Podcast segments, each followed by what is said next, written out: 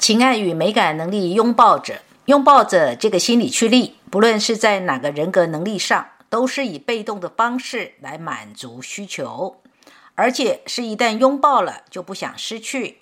不论不愿意失去的原因，是因为满足而不愿意失去，或不满足但还要换新的，挺不习惯啊。这个单元的讲述，珍妮佛请作为情爱与美感能力拥抱者的圣之来告白。先听听珍妮佛朗读的部分吧。为了这次情爱与美感的自我告白，对过往的情感梳理了一番，发现情爱与美感能力拥抱着的我，从小到大的情感经历实在是乏善可陈。情绪感受能力拥抱着的妈妈，在生活上对我们三个姐弟照顾的无微不至，洗衣、烧菜、织毛衣，在我的眼中，妈妈绝对称得上是最能干的家务能手。所以在感情萌芽的青春期，身边有些同学已经开始品尝青涩甜蜜的校园恋情时，我却只是享受在妈妈做的美食当中，养就了一副圆滚滚的身材，活生生一个胖丫头。胖丫头其实朋友并不多，而且几乎没有异性朋友。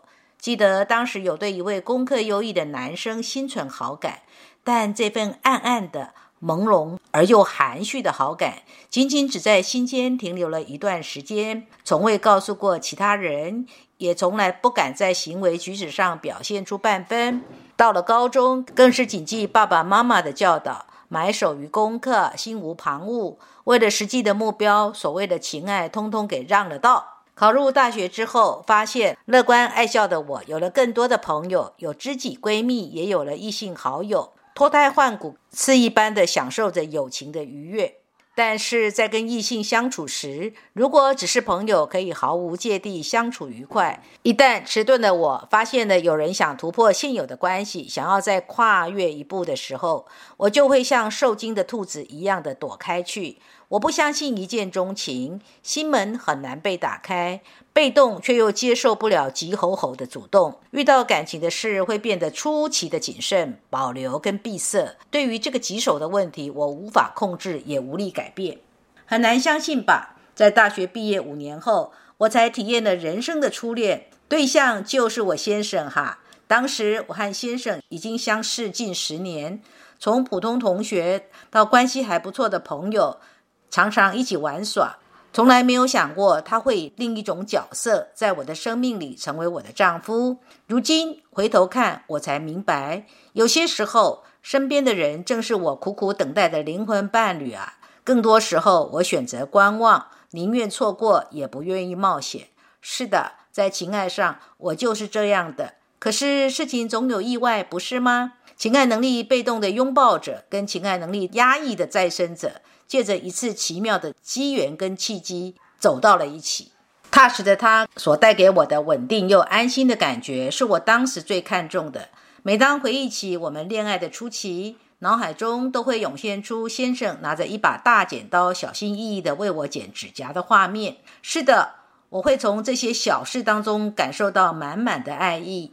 比如两个人一起做饭、整理家务等等，这些落实在实际处的关心，比恋人之间的甜言蜜语更能吸引我。拥抱者的爱是不会随着岁月的流失变淡的，相反，随着生活的感悟跟相互的理解，会有它独特发酵之后的甘醇味道。跟先生一起熬夜追剧，一起享受美食，一起走过很多地方，看过很多风景，一起阅读，一起交流。更难能可贵的是，他特别支持我发展自己的兴趣爱好。在我上课的时候，他会尽可能的分担着照顾儿子的部分；当我牛脾气上来的时候，尽可能的包容着我。我当然也以感情的忠贞跟一生的承诺回报他。我们相约在人生的路上牵手同行，在平静、关心，甚或是争吵当中走过每一天，走向白发苍苍。在和朋友的相处当中，我喜欢慢慢来，这种舒缓的节奏可以带给我非常愉悦的心情。我喜欢跟家人朋友一起享受美食、美味的食物、香醇的咖啡，擦过味蕾，那是感官上的一种深度满足啊。和人交往时，我比较被动，只要有人表现出不喜欢或不屑，那我就顺其自然喽，不会强求什么，也不会主动去招惹不该招惹的人。我喜欢爵士、民谣类型的音乐，不爱摇滚，不喜欢歇斯底里的呐喊。美感上，我崇尚实用性，喜欢舒适感。小时候，我的衣服是妈妈买什么我就穿什么，从不挑剔的。父母那一代大多传统讲实用，可想而知少年的我是何等的面貌啊！可那时的我根本不在乎这些，现在亦是如此。穿衣打扮怎么舒服怎么来，跟时尚两个字一直无缘。生活当中从来不缺少美，而是缺少发现美的惊喜。在我看来，只要让人心生愉悦的，就是美。平静的生活、舒适的环境、惬意的旅行、悠闲的氛围，这些都是我所钟爱的，并愿意为之奋斗的。如今跟随珍妮佛老师学习明心见性的生活智慧后，更是明白了情爱能力拥抱者在负面心理驱力展现时，容易固执跟贪婪。所以我会时常提醒我自己，不要被物质世界所局限。不要被长期惯性所控制，去除我执，拥抱灵魂，可以做到吗？又如何做到呢？这个过程不正是情爱与美感能力拥抱者要做的功课吗？而且是一生的功课。二零一八年起，我也跟着珍妮波老师跟王兆坤老师研习易经的生活智慧，从两位老师那里尽情的汲取着丰富的知识养分。这份知识，它不会离开我，也不会背叛我。这段永恒的精神品味的关系所带来的富足难以言喻。在生活当中读《易经》、读《红楼梦》、读两位老师的睿智的美句，这些喂食心灵的美食，让人口齿清香，收获了感官跟心灵上的双重满足。最后，用珍妮波老师说过的一句话作为结语，也作为祝福。愿情爱与美感能力拥抱者都能够吃得饱饱的，囤积灵性的财富，活出真正的生活富足。珍妮波朗读完了。情爱与美感能力拥抱者的心理驱力是最强势的，所以这一类的人在情爱与美感的享受上，只要不受其他阻碍，可以说是十二个类型里上，在情爱与美感上。最能够透过情爱跟生活里的感官享乐而享受极了，舒适极了。情爱与美感拥抱着的人，他们在情爱的需要或是在情爱的表达上，会显得比较被动，是用一种被动的姿态来吸引别人对自己的拥抱，从而感受到身体上跟精神上的愉悦与舒适。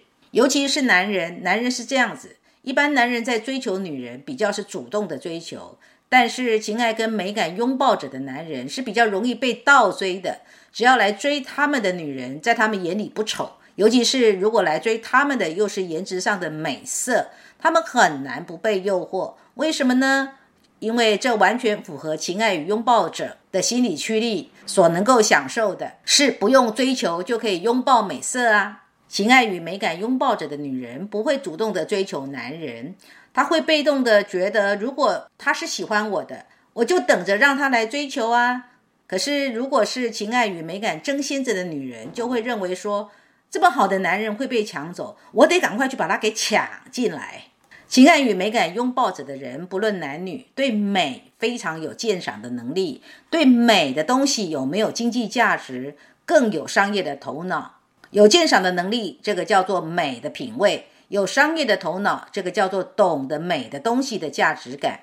比如，现在如果先把这块宝石给买进来，就是知道这块宝石是值钱的。日后当需要用钱的时候，可以拿这块宝石去卖，这个就叫做有商业头脑。在情感上，情感与美感拥抱着的人，容易让人们以为他们是忠实的情人，其实不是的。他们不是对感情的忠实，而是对感情的惯性。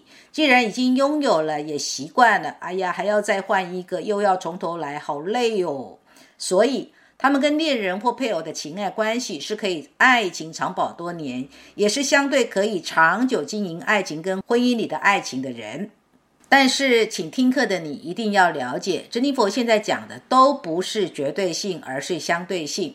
如果情爱与美感拥抱着的人，在生命的表达上，又有来自生命里本来就要经历的时间之神来祝福，那就会比仅仅只是人格能力上的情爱与美感拥抱着的人来的情爱更长久、更稳固。是这样比较的，明白了吗？如果情爱与美感拥抱着的人，在生命的表达上，又有来自生命里本来就要经历的无常，也就是没有常态的不预期变化来阻碍，就会让情爱与美感拥抱着的人痛苦于生命不允许永恒的拥抱。艺术创作者如果是情爱与美感拥抱者的心理驱力，创作出来的东西一定是具象的美，是可以碰触的、可以评价的，甚至可以卖钱的。不是那种做一首诗或者是写一篇空灵的文章，感动一堆人的那种灵魂共鸣，不是的。就算是写文章，写的可能就是美食所带来的味蕾享受，或者是古董珠宝这一类有价值东西的鉴赏。珍妮佛认识一个情爱与美感拥抱者的室内设计师，他是做室内装修的老板。他曾经呢在苏州设立工厂，做的是设计图的绘制设计，然后再请工厂生产家具。走的是古典家具的风格，家具算不算是具象的美的东西呢？当然是啊，而他也靠这个来赚钱。然而，他为什么会从台北大老远跑到苏州去开工厂呢？这是因为他是自由意志争先者，做事情很敢冲，就是冲锋陷阵那一型的。而他最主要就是靠一个自由意志拥抱着的人，在台北帮他做画图的事。他用了一个员工是自由意志拥抱着。那个员工是只要能够领得到他按月固定给的工资，也就满足了。就这样，让这个情爱与美感拥抱着的室内设计师，可以被动的享受着钱进来的满足感跟乐趣，有意思吧？为什么珍妮佛要说这一段呢？就是要听课的你能够明白，我们的五大人格能力：自由意志、情绪感受、心智、情爱与美感、欲望与行动这些能力。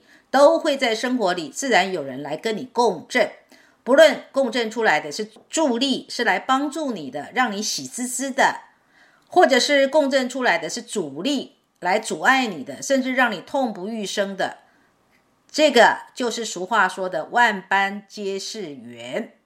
佛家说，好的缘分是福报，而坏的缘分是逆增上缘。这个“逆”字说的不就是逆着你所要的那个本能需要吗？